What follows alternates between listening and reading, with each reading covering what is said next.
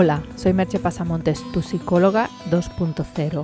Si entras en mi blog www.merchepasamontes.com, recibirás por suscribirte el PDF 9 maneras de desestresarte en un minuto y un audio de mindfulness para relajarte. También encontrarás información sobre mis servicios profesionales de coaching y psicoterapia online y presencial. El podcast de hoy lleva por título 5 estrategias probadas para relajarte más un bonus. La ansiedad y el estrés son dos de los problemas mentales más frecuentes en las personas de la sociedad occidental a día de hoy, y se espera que esta tendencia aumente en un futuro próximo. Eso sucede por tres factores. El primero es que estás cada día bombardeado por miles de estímulos que mantienen tu cerebro a tope de actividad. El segundo que tienes además las exigencias de la vida diaria, que no son pocas. Y al tercero le sumamos las autoexigencias que te impones, que pueden ser mucho peores que las presiones externas. Por eso considero imprescindible aprender cómo relajarte. Y vamos a hacerlo con técnicas de probada eficacia que te garantizan el éxito porque han sido estudiadas, evaluadas y aplicadas con resultados excelentes. Hemos de pensar que no solo es importante cómo respondes al estrés, sino cómo te recuperas después de haber pasado un momento o periodo de ansiedad. La respuesta inicial a una amenaza está modulada de manera instintiva y consiste en luchar, huir o paralizarse. Eso es lo que tu cerebro hace en primera instancia para protegerte, y eso es completamente normal y de entrada no tiene ningún problema. Pasada la amenaza, viene el periodo de recuperación, y ahí debería terminar el problema. Pero como tu cerebro es capaz de recrear ese peligro, real o imaginado, una y otra vez, la respuesta ansiosa puede permitir persistir aún en ausencia del peligro real y llegar a cronificarse. Para evitar esa cronificación y los efectos perniciosos que ya vimos que el estrés le hace a tu cerebro, hay que atacar por dos vías, la cognitiva y la física. Por la vía cognitiva, vas a tener que aprender a no recrear esos escenarios amenazantes en tu cabeza. Una de las mejores maneras de realizar ese aprendizaje es a través de la terapia, por lo que esta sería la estrategia número uno. En la terapia aprenderás técnicas para no dejarte arrastrar por los pensamientos, y si decides hacerla conmigo, también te introducirás en la práctica del mindfulness. Porque es importante que aprendas a mirar esos pensamientos con ecuanimidad, sin apego ni aversión. El mindfulness es una buena vía para que estés en contacto con tus pensamientos y emociones, pero sin dejarte arrastrar por ellos y sin sobrereaccionar. Al desarrollar el observador interno, aprendes a mirar hacia los pensamientos y no desde los pensamientos. Por la vía física existen varias opciones. La estrategia 2 sería la relajación muscular progresiva. Es una técnica de probada eficacia para los estados de ansiedad.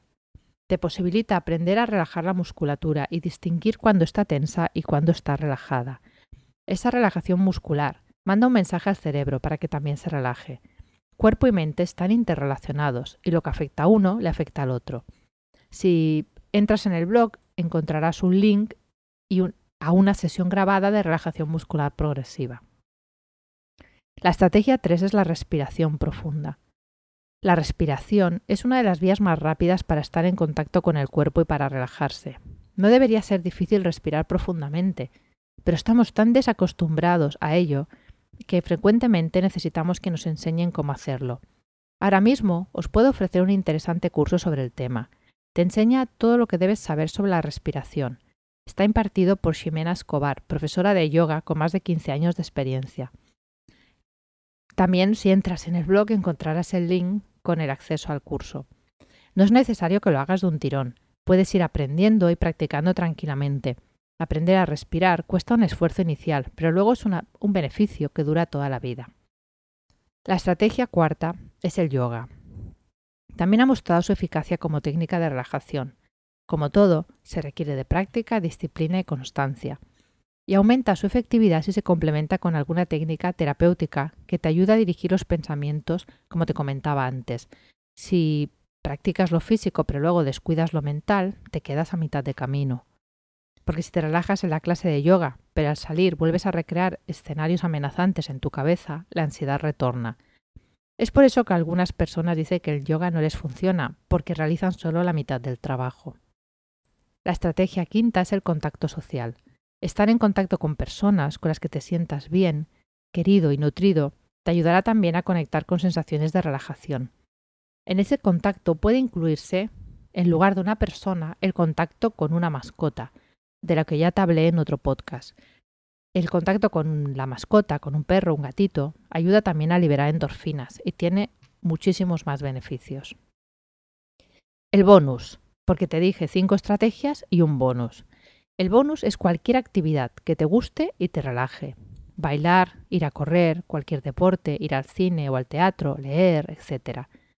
Lo único que tienes que tener en cuenta es que no sean solo una distracción, una vía de escape. No hay nada de malo en sí mismo en que sea una distracción. El problema es que si no sabes qué hacer con tus pensamientos amenazantes cuando ceses la actividad, volverás a estar enzarzado en tu bloque mental de preocupación.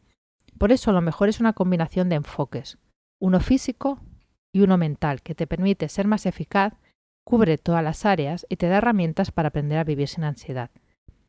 Porque se puede vivir sin ansiedad y es algo tremendamente gratificante.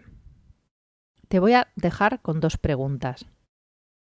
¿Qué estrategia usas tú para librarte de la ansiedad? ¿Incluyes algún modo de trabajo con los pensamientos? Hasta aquí el podcast de hoy. Recuerda que si entras a mi blog y te suscribes, recibirás los regalos que te he comentado y además novedades, promociones y más adelante nuevos regalos. También encontrarás información sobre mis servicios de psicoterapia y coaching. Te espero en el próximo podcast. Bye bye.